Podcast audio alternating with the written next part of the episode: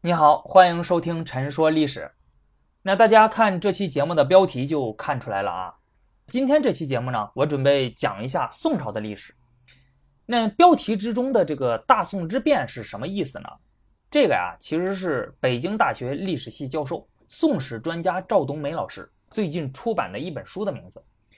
他在这本书里面认为呢，从一零六三年宋英宗即位到一零八六年宋哲宗初年啊，司马光去世。在这二十四年间，宋朝的政治由盛转衰，堪称大宋之变。在这二十四年里呢，大宋王朝的政治制度、政治生态，还有政治风气等等，都发生了巨大的变化。而这些变化最终导致了大宋王朝的衰亡。大家知道啊，虽然宋朝的灭亡呢，啊是这个之后四十多年后的事情了，最终是在一一二七年亡在了宋徽宗还有宋钦宗的手中。但是呢，这个结果呢，其实早在一零六三到一零八六年这二十四年里就已经注定了。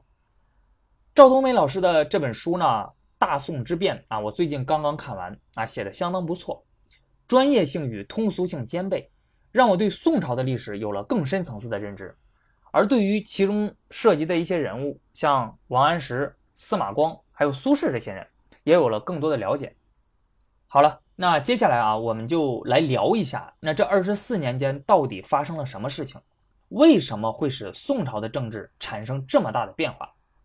那虽然这二十四年间的开头呢是宋英宗，但是故事呢，我们要从宋英宗的上一任皇帝宋仁宗开始讲起。说起宋仁宗，大家应该不陌生了，《狸猫换太子》的主角啊。当然，这个故事呢是虚构的，不过确实是有历史原型。之后有机会呢，可以跟大家聊一下前段时间热播的一个电视剧啊，《清平乐》，那讲的呢就是这位宋仁宗。宋仁宗是宋朝的第四位皇帝，在位四十二年，这个是宋朝在位时间最长的皇帝啊，超长待机。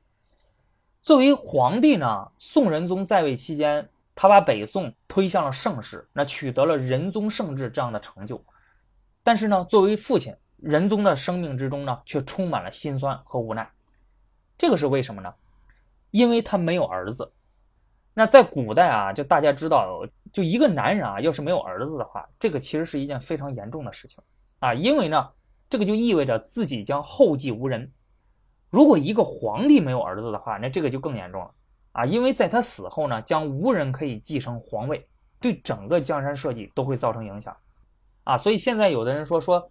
你为什么要非得生儿子呢？难道你家里面有皇位继承吗？那么这句话呢，对于宋仁宗来说，哎，确实是他确实有皇位需要继承。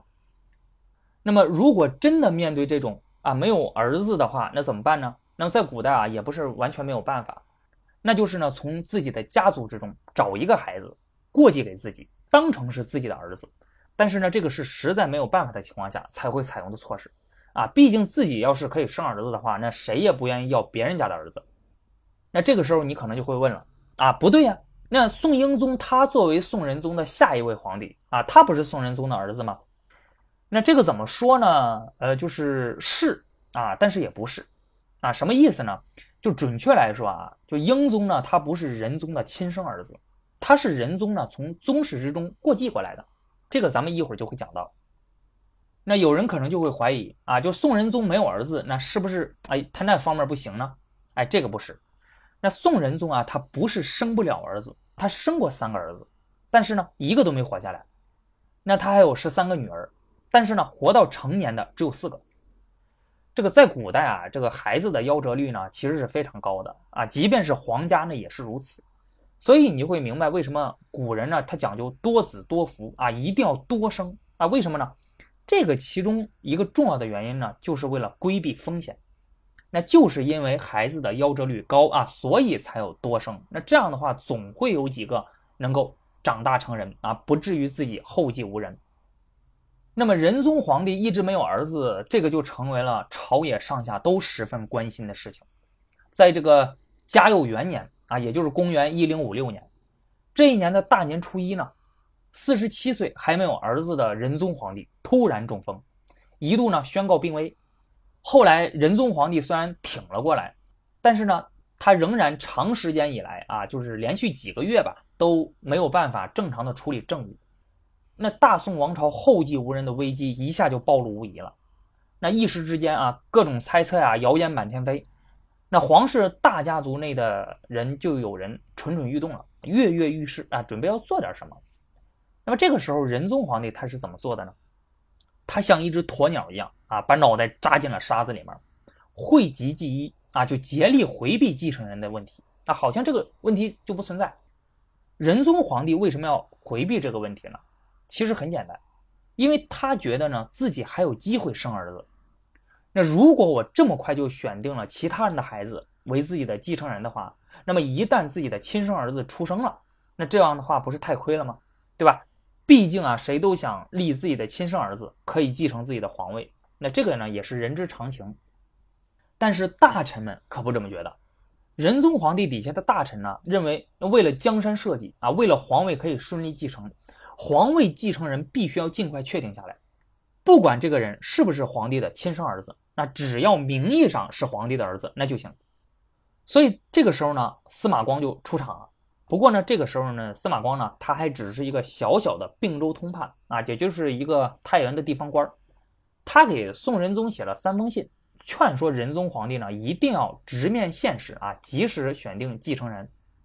那个意思呢，其实就是在说啊，说这个皇上啊，你那方面是吧，不行啊，对吧？你就生不了儿子，那这个呢，不丢人。你只要赶快认清现实啊，就选定别的继承人就行。那除了司马光这么说之外呢，那当时朝中的谏官啊叫范镇，他为了劝说仁宗立储呢，就一共上了十九道奏章。但是呢，仁宗的态度就是不听不听啊，我不听。那范镇看到仁宗不听，他就干脆在家中闭门待罪，愁的这个头发还有胡子都白了。到最后，那范镇忍不了了，他就直接面见皇帝。啊，就哭着请求仁宗啊，说你一定要撇开你个人的私利，你一定要为江山社稷着想啊！你是皇帝啊，对不对？你要尽快的选定储君，就这个事儿不能再拖了。那范镇哭，仁宗也哭啊，就这哥俩呢就对着哭。仁宗就说啊，说这个我知道啊，就说你忠心耿耿，对吧？你说的很对，这个道理呢我都懂。可是呢，你让我再等个两三年行不行？啊，你等等，你相信我啊，我可以的。那仁宗到底要等什么呢？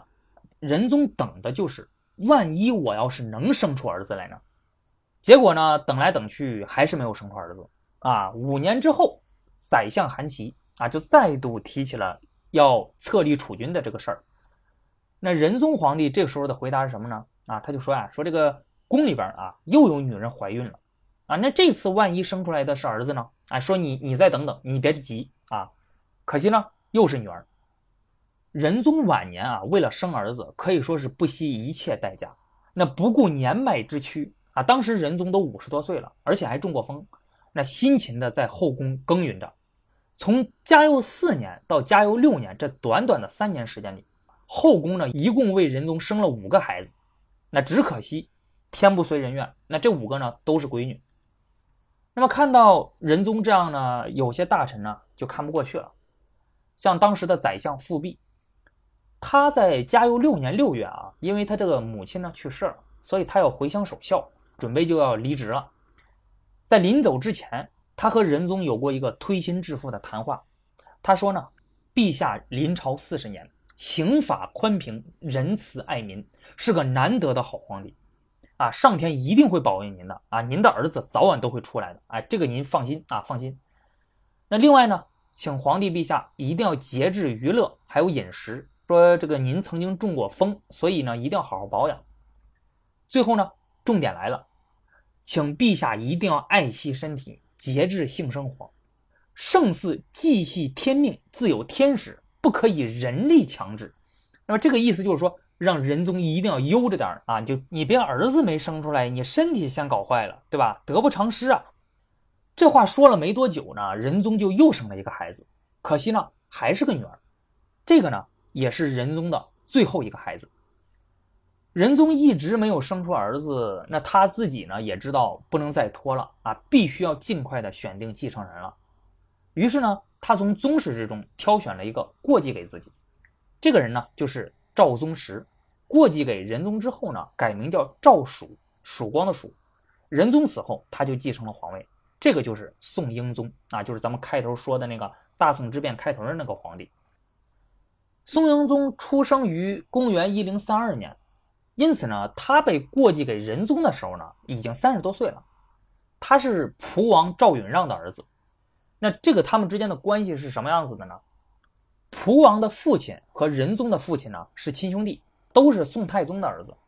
也就是说呢，英宗的父亲蒲王和仁宗是堂兄弟。啊，英宗呢是仁宗的在堂侄。他们的共同血缘啊，要向上蜀啊倒腾四代啊，追溯到太宗啊，也就赵匡胤的时候。那你别以为这个血缘关系有点远啊，这个他已经是仁宗所能找到的血缘关系最近的男性继承人了。为什么仁宗会选定赵宗实为自己的继承人呢？这个和赵宗实小时候的经历有关系，跟仁宗生不出儿子来正好相反。赵宗实的生父蒲王允让。根据史料记载，他总共生了二十八个儿子，啊，这个真的是旱的旱死，涝的涝死。赵宗实呢，在其中排行第十三，不前不后。这个其实是一个很容易被父亲忽略的一个角色，而且呢，他的这个生母呢，也只是蒲王一个不起眼的小妾啊，所以地位也不高。所以，如果按照正常情况发展呢，那这个孩子他一生下来到死呢，他可能过的就是一个富贵闲人的这样一个平淡的生活。但是谁都没有想到啊，在四岁的时候突然交了好运，而这次好运呢，彻底改变了他的命运。这一年，仁宗因为没有儿子，所以就派宫中女官到蒲王府来啊，想要挑一个孩子养在宫里招娣。什么叫招娣呢？就是招是招来的招，娣是兄弟的娣。顾名思义呢，就是说希望可以借此呢来招来自己的亲生儿子。这种做法在赵宋皇室里面已经不是第一次了。赵宗实的他父亲啊，就蒲王允让呢，他在宋真宗的时候也曾经因此入宫。宋真宗生儿子那也是个老大难的问题，他生了六个儿子，但是呢，长大成人的只有仁宗一个。后来就这个事儿呢，仁宗出生了，允让呢招弟成功啊，所以真宗从此之后对于蒲王允让一直是另眼相待的，加以优待。所以招弟这个事儿，它其实是一份巨大的荣耀啊！这个好事儿，那肯定是轮不到赵宗实啊。但是负责挑选孩子的这个宫内女官呢，在蒲王府的这些推荐人选里面挑来挑去，一个都没有看上。眼看天色已晚，他就都准备上车准备回宫了。那就在这个时候，赵宗实从屏风后面爬了出来，自己就玩上了。这个宫内女官一看，哎，就笑了。一眼就相中了赵宗实啊，认为这个孩子没问题，可以，所以呢，他就抱起了赵宗实上了车进宫了。这个故事在赵宗实成为皇帝之后传为美谈啊，成了他天生奇相的标志。其实呢，你可以想一下，就是说一个四岁的孩子能有多奇呢？在古代，一个人后来成为了皇帝之后呢，他为了显示自己与众不同啊，天生就是做皇帝的料，增强自己的这个合法性。总会找出一些出奇的事情，比如出生时满天红光啊，满屋异香等等。那《史记》里还记载过汉高祖刘邦是刘邦他妈和龙交配生的孩子。这些事儿呢，大多数都不可信，有的事情就是编造的，那有些呢，就是把平常的事情过度解读啊。比如今天你去看很多名人的传记，问一些成功人士为什么会成功，那些回答呢，很多就是马后炮，可能就是一个。当初的无心之举啊，就被他解读为自己高瞻远瞩啊，说早就看明白了这个事儿。还有一些偶然的事件就被他给忽略了。所以这个事儿的真相呢，更有可能是那宫里面就是想找一个不大不小啊，养着好玩的小男孩就行。而蒲王府他一开始推荐的那些人呢，年龄比较大，而且呢人精人精的。碰巧这个时候，宫内女官就看到了赵宗实啊，正好符合这个条件，所以就挑中了他。赵宗实进宫之后，大概过了四年，仁宗的亲生儿子就出世了。八岁的宗实招弟成功啊，就又回到了蒲王府。那不过有了这个经历之后，赵宗实在府内的地位就大幅度提高了。不过，宗实给仁宗招来的那个儿子呢，就活了三岁。那么在这个儿子之后呢，仁宗就又生了一个儿子，可惜呢，也只活了三岁。自从庆历三年，也就是公元一零四三年正月之后，仁宗的后宫就再也没有听说过有男孩出生的消息了。于是呢，曾经养在宫里的赵宗实他的地位就变得越来越醒目，啊，仁宗对他也是非常的看重，各种赏赐不绝。所以，如果仁宗要是想过继一个儿子的话，那么再也没有谁比赵宗实更合适的了。那这一点呢，朝野上下都看得非常的清楚。在公元一零五六年，仁宗中风的时候，当时仁宗命悬一线，后继无人啊，就是前面咱们讲到过，当时的宰相文彦博、富弼还有刘沆，他们在第一时间想到的皇位继承人就是赵宗实。为了防止仁宗突然驾崩而可能造成的恐慌呢，他们私下草拟了让宗实即位所必须的奏议还有诏书。仁宗一旦驾崩，他们就能够一手奏议，一手诏书，让宗实顺理成章的啊以仁宗的遗愿继承皇位。这个其实已经接近于阴谋篡位了。那只不过呢，它是一个有利于江山社稷稳定的一个好的阴谋。这个事儿是一个绝密，那参与策划的呢，只有文彦博、富弼，还有刘沆三位宰相，还有副宰相王尧臣啊等少数几个人。呃，根据史料记载啊，就是目前啊没有史料能够表明宗实也参与了这个策划。但是呢，作为这个阴谋最关键的因素，我相信他肯定是知情的啊，至少呢他是被参与了。这项拥立计划由于后来仁宗病情好转，所以并没有实施。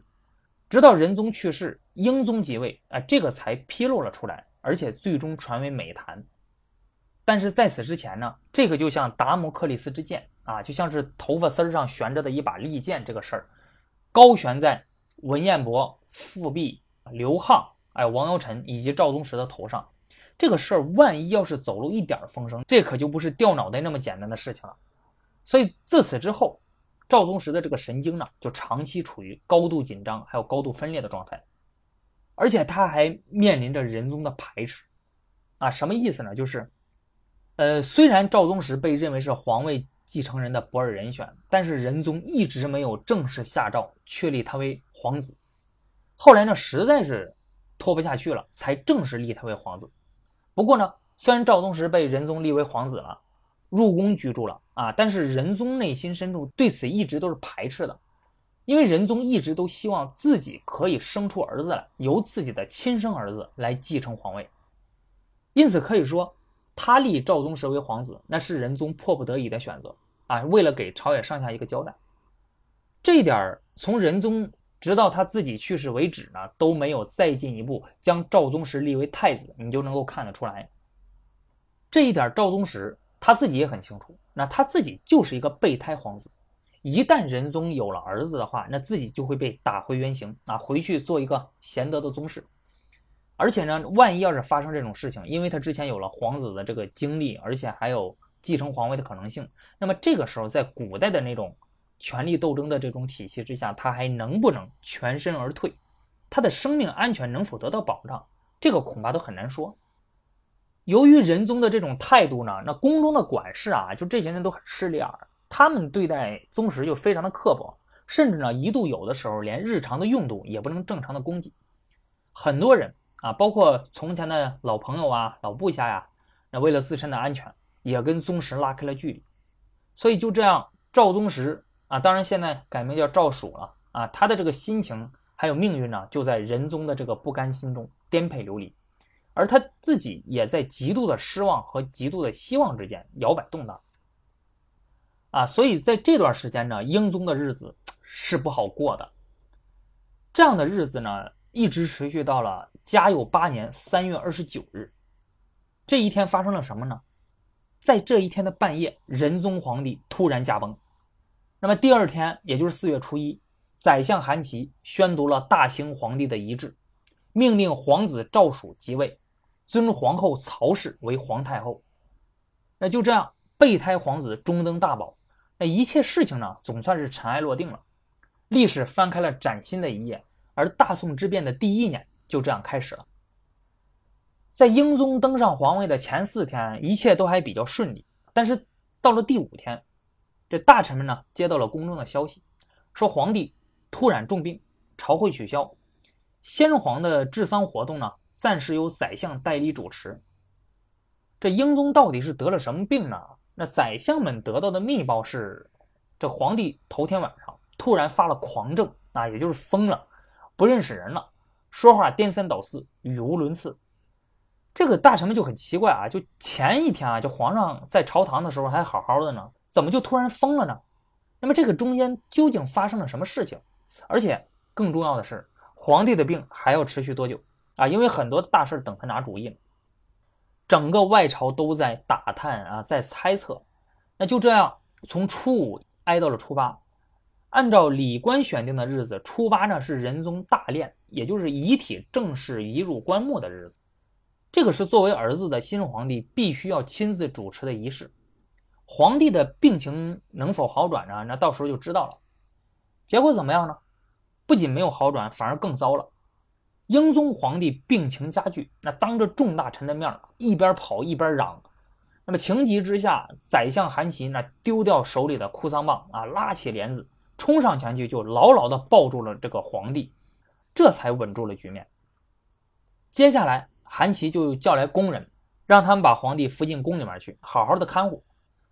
在安顿了皇帝之后呢，韩琦又率领着两府大臣觐见太后。经过一番紧张的商量之后呢，最终商定以英宗的名义下诏，请求曹太后垂帘听政。时隔四十一年，大宋王朝再一次出现了太后垂帘听政的局面。那上一次是刘太后。啊，因为仁宗皇帝年幼啊，他受真宗皇帝的临终嘱托垂帘听政。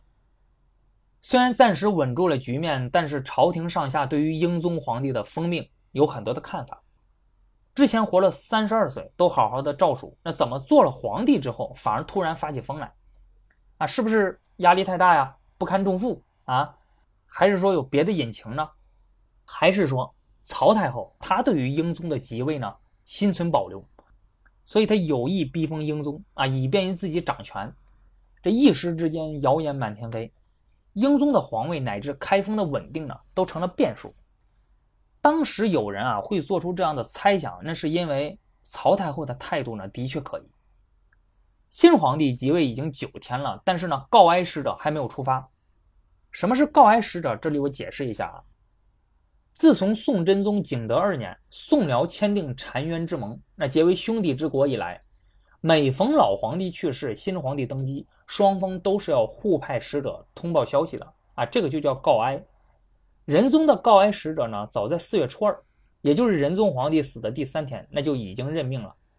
但是呢，直到初九，这都七天过去了，却还没有出发。原因呢也很简单，因为上面啊就没有明确训示。向契丹方面通报新皇帝的即位消息的这个外交辞令，这就不得不引起当时人们的猜疑了。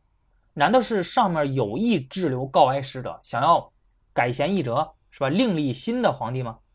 在皇帝的上面呢，那就只有太后了。从四月初四英宗犯病到四月二十四日，整整二十一天，英宗都没有离开过病榻。仁宗丧礼的这一切事务呢，都是礼官他在操持举行的。四月二十五日，英宗终于亲自出来行了礼，还让人卷起了帘子，接受百官的慰问，并且在三天之后临朝听政。这时候，大臣们本来以为啊，就是英宗病好了，那么从此之后呢，就可以正常的履行皇帝的权利还有责任了。但是谁都没有想到，一个多月之后，哎，也就是六月初三呢，英宗再次病休。正常的朝会还有听政活动再次中断，国家大事就只能又靠皇太后隔着帘子跟宰相大臣们商量决策，而皇帝跟外界唯一的联系呢，就只剩下了他和两府大臣的一个例行的会面。根据宫里传出的消息，英宗皇帝是一个奇怪的病人，啊，为什么这么说呢？他拒绝吃药，啊，这一点这个宰相韩琦呢也曾经亲眼见过。而且英宗面对太后呢，癫狂无礼，口出狂言，重伤太后，口吐莲花，就那种。而他对于仁宗后期跋扈一时的那些宦官们呢，英宗皇帝的态度也是非常的不客气的。所以这些宦官们就怨恨英宗，成群结队，成天跑到曹太后面前啊，就说说英宗皇帝的坏话。那么这样有了这两件事呢，那曹太后和英宗的关系也就越来越僵啊，就开始闹起了矛盾。有关英宗得了疯病，那行为失当的这些流言蜚语呢，就不断的越过宫墙，流向了开封的大街小巷。越来越多的人就怀疑英宗作为皇帝的能力。这样的人能否担当得起治理天下的重任呢？英宗的这次病休呢，从六月初三开始，一直是延续到七月十三。那七月十三日，英宗初次驾临紫宸殿接见文武百官。五天之后，英宗首次接见契丹使者，并且恢复接见新任还有离京的中高级官员的仪式。这些虽然都是礼仪性的活动啊，但是呢，你要明白一点，那就是在礼仪之中，从来都蕴含着权力。英宗的这个做法，其实是在向邻国契丹，还有掌握实权、实际管理国家的中高级官员。展示自己的存在还有权利。呃，进入八月份之后呢，英宗的办公时间延长到了午后。从表面上看啊，英宗已基本上已经开始正常办公了，履行皇帝的职责了。但是很快，大臣们就发现问题了。英宗虽然已经开始正式的视朝听政，但是呢，却不肯说话，也就是他就坐在那个皇位上呢，只听底下大臣们跟他报告。啊，只听大臣们自己说，他自己呢，什么主意也不拿，什么判断也不做。大臣们向英宗皇帝汇报，那好啊，还是不好啊？啊，你总该给个态度，给个意见啊。那英宗皇帝就坐在皇位上，一句话都不说，啊，也不笑，也不点头，也不摇头，就这么待着。这个就让底下的大臣们就感到非常的不安，啊，就说这个皇上怎么回事呢？这是。然后呢，司马光就上书了，啊，这个时候司马光已经。调到中央任职了啊，当谏官，就表达了自己的疑惑嘛。那同样察觉到英宗皇帝这个状况有异常的呢，还有这个御史中丞王稠，他的表述啊就比司马光更加的直接，他就直接反问了，说：难道皇帝是因为有所畏忌而不言吗？司马光和王稠的话，表面上他是在追问皇帝啊，实质上是在剑指后宫，直逼曹太后。啊，就认为是因为曹太后的原因，所以导致英宗皇帝不敢说话。这个时候呢，底下的这些大臣们其实是在敦促曹太后调整态度，尽快和英宗皇帝缓和矛盾。那么目前太后和皇帝的这个关系出现了裂痕。作为儿子啊，就特别是过继的儿子，英宗他在这个孝道伦理之中天然就处于下风，他是不能直接对太后表达不满的。否则的话，容易被臣民说不孝。宋朝以孝治国，你要是说皇帝不孝的话，那这个事儿对于自己的继位合法性是非常不利的。那他怎么办呢？沉默，他的沉默就是抵抗。这个事儿没多久呢，在九月份的时候，宫中传出了一桩奇案。这是一件什么样的案子呢？宫中呢有一个女奴叫韩重儿，她一直宣称说她肚子里呢怀了仁宗皇帝的龙种。他说有一次啊，他去打水，那仁宗皇帝就看见一条小龙沿着拴水桶的绳子爬了上来。那这条小龙啊就很奇怪，只有仁宗能看见，旁边的人都看不见。仁宗就觉得这个是生儿子的吉兆啊，所以呢就宠幸了这个韩重儿，而且给他留了一个金串啊作为凭证。然后呢，这个韩重儿就怀孕了，啊，仁宗皇帝这个就一枪命中。那到了九月份的时候呢，仁宗皇帝已经驾崩五个月了。那么按道理来说呢，韩重儿肚子里的这个龙种呢，也应该生下来了，对吧？但是呢，竟然一点动静都没有。所以在九月十七日呢，曹太后下旨传召产科医官十人、产婆三人入宫验看，而且把韩重儿身边的三名宫女送到了内室上盘问，这才发现问题了，真相大白。调查的结果很简单。这打水的故事呢，是韩重儿想象出来的，仁宗根本就没有召醒过他。就像大部分幽闭宫中的女子一样，那这个可怜的小女奴呢，就做着这个被皇帝临幸的这个美梦。她这个肚子呢，确实是大了，但是呢，很有可能就是得了某种怪病啊。她用这个骗过了别人，那也骗过了自己。那韩重儿他撒了这样一个弥天大谎啊，理由也非常的简单，而且甚至可怜。他想要不挨打啊，每天都有好吃的。韩重儿的这个事儿败露之后呢，曹太后就把这件事儿通报给了宰相们。那宰相们就主张啊处死这个女奴。不过曹太后反对，他说把重儿呢安置在尼姑庵里面，目的就是要消除宫里宫外的怀疑。如果杀了韩重儿的话，那些不知情的人必定会以为他真的生过皇子。毫无疑问呢，在韩重儿的处置问题上，曹太后的方案更加的稳妥。但是当司马光这些大臣们在仔细的回想起韩重儿事件的整个过程之后，却不能不为英宗捏了一把冷汗。为什么这么说呢？韩重儿的怀孕啊，她是得到了曹太后的肯定和保护的。那么自从韩重儿自称有孕，太后就派了宫女专门照顾她，而且每天拨给她两千铜钱，让她购买好的食物。那也就是说，在这个诈孕啊，就这个事儿被揭露之前呢，曹太后以及所有知情的人，他们都认为韩重儿肚子里面仍然保留着仁宗最后的骨血，也就是说。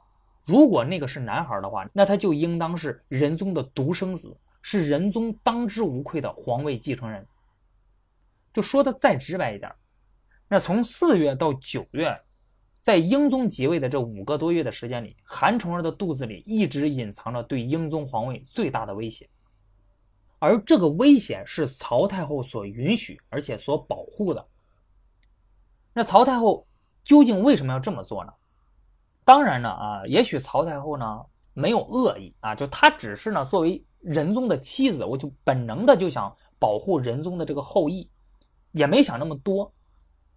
然而呢，当英宗与曹太后的关系恶化之后，哎，这个就不得不引人做出邪恶的猜想，那就是曹太后是不是留有后手，想要借此废掉英宗，改立他人。这个案子所引发的邪恶猜想，很快就在现实之中得到了可怕的印证。在十月底的时候，仁宗入土为安，葬在了永昭陵。宰相韩琦啊，他在完成这个任务之后，从皇陵的所在地巩县赶回了开封。他刚刚回到官署办公，曹太后就派宦官送来了一包密封的文书。韩琦打开一看。啊，里面全都是英宗所写的流露着怨气的歌词，还有一封长长的英宗所犯过失的清单。这当着来人的面，韩琦面无表情的要把这些东西全都烧成灰了，啊，然后就对来人说：“说你回去告诉太后，那太后常常说官家现在心神不宁，所以呢，皇上有些出格的语言还有举动，这个又有什么好奇怪的呢？”但是曹太后没有罢休啊，就第二天。曹太后隔着帘子痛哭流涕，叫一五一十的就数落英宗的不是，就最后就说啊，说这个我老太太啊简直就没有活路了。说相公你呢，你得给我做主。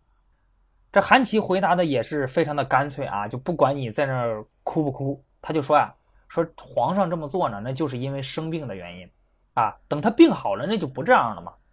儿子生病，那你作为母亲呢，你怎么可以不容纳他呢？就这句话把曹太后噎得非常的不高兴。旁边的参知政事啊，也就是副宰相欧阳修，他看到之后就赶快从旁劝解，就赞美曹太后一贯大度啊，非寻常妇人可比，就把曹太后狠夸了一顿。然而呢，欧阳修也只是话说的比较柔软，但是呢，他的态度和观点跟韩琦是一模一样的，就是丝毫不肯退缩。欧阳修就说。仁宗皇帝在位时间久，恩德润泽，天下信服。所以仁宗皇帝驾崩的时候呢，天下秉承他的遗命，尊奉爱戴他所选定的皇子继承大统，没有人敢说一个不字。如今太后您身居宫中，而我们呢，也不过是五六个读书人，一举一动如果不符合仁宗的遗愿的话，那么天下又有谁肯听从呢？这个其实就等于向太后。说明白了，我们宰相呢支持皇帝，英宗皇帝的这个皇位是不可以动摇的。在宰相那里得不到安慰呢，曹太后就转向了枢密院啊，这个是宋朝掌管军事的最高机构。宋朝的中枢机构实行二府制，那设立为中枢还有枢密院两个机构，分别掌管民事和军事。曹太后在见到枢密使们之后呢，就又使出了大招啊，就哭着说，说自己呢是一个没有丈夫啊，也没有儿子的一个可怜的寡妇，这满心的委屈呢，也不知道向谁诉说。枢密使听了之后呢，就除了劝老太太要放宽心之外啊，也没有说其他的话。这也就表明了枢密使在维护英宗皇位的原则的问题上，他们和宰相没有任何区别，他们和宰相站在同一立场上。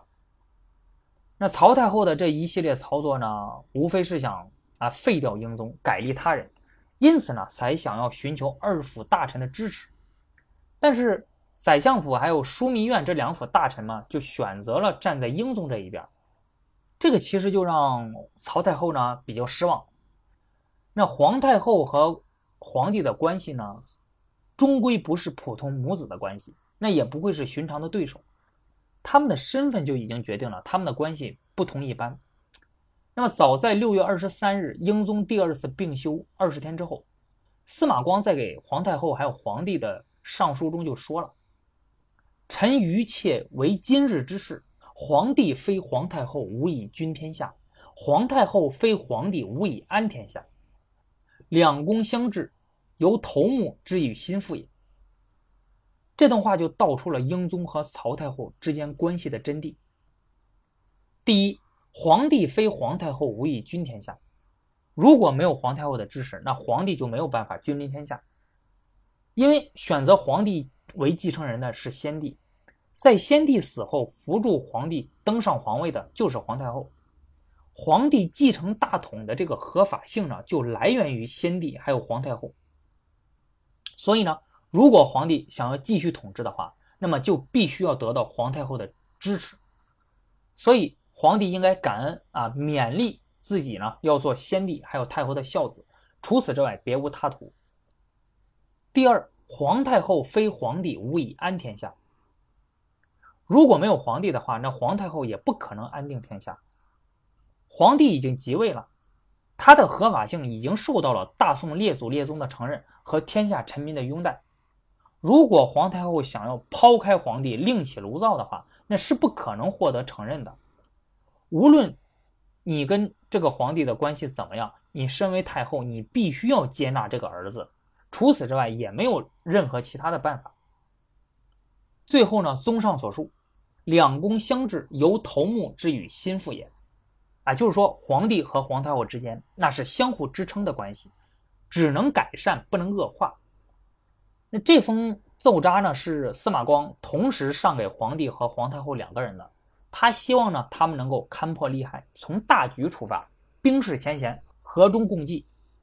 但是英宗和曹太后他们两个人真正纠结的是什么呢？是个人情感。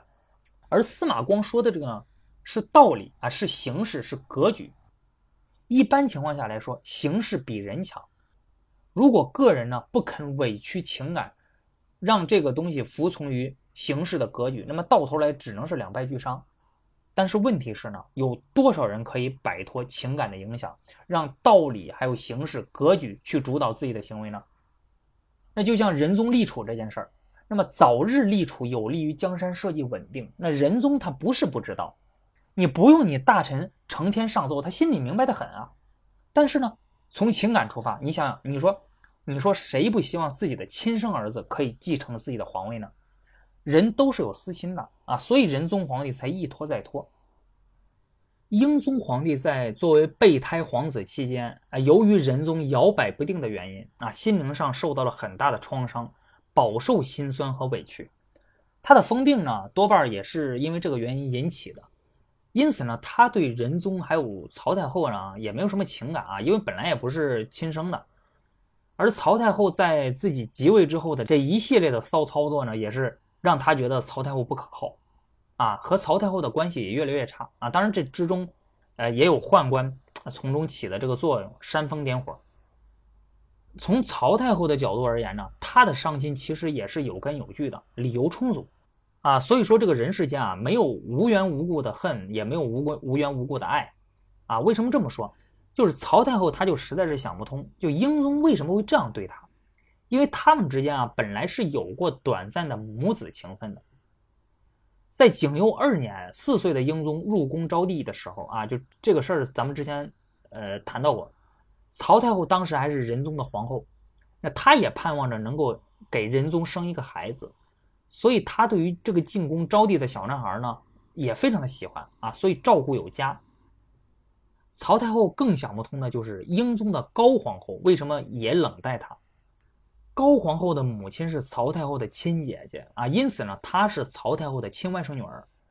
而且呢，还有一点比较特殊的是，高皇后她在四岁的时候就已经入宫了，是曹太后把她抚养长大的。而英宗皇帝和高皇后的婚姻大事儿，那更是曹太后和仁宗一力操持的，是仁宗皇帝亲自赐的婚。在庆历七年的时候，曹皇后为当时的这个英宗还有高皇后啊，当然这两个当时也不是皇帝，也不是皇后，那举办了盛大的婚礼。英宗和高皇后婚礼的盛况呢，司马光因为当时他在开封的国子监教书，是亲眼所见的，特别的盛大。所以对于曹太后而言，她觉得他对英宗还有高皇后已经是仁至义尽了啊，非常的好。那么这样一对好儿女，为什么在登上皇帝还有皇后的宝座之后就这样对待他？英宗出口伤人，而高皇后呢也不冷不热。那他们为什么要这么做呢？那曹太后心里就想啊，这个难道就是人们常说的啊“过河拆桥，人心难测”吗？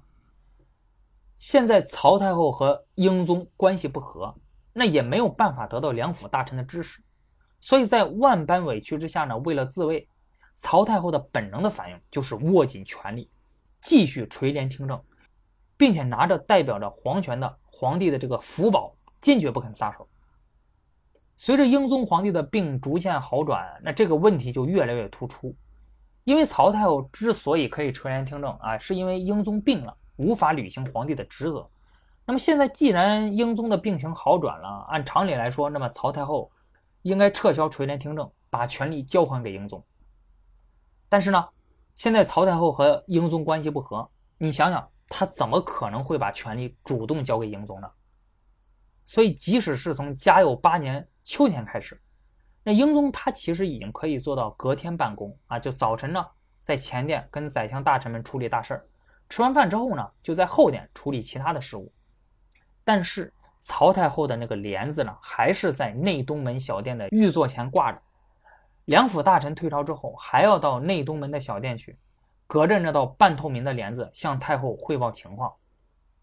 曹太后她对于具体的政务啊，其实并没有什么实质性的干预，她也就是听听汇报而已。那宰相们怎么说怎么干，她基本上也就听从了。但是呢，这一道手续的存在，就分明是向朝野表明，英宗皇帝对于国家事务并不具备最终的决定权。所以英宗对此就感到非常的郁闷，而朝廷的大多数大臣呢，也对此感到非常的不满。那么。曹太后究竟什么时候才能撤销垂帘听政呢？又怎么撤销呢？这个咱们下期再说。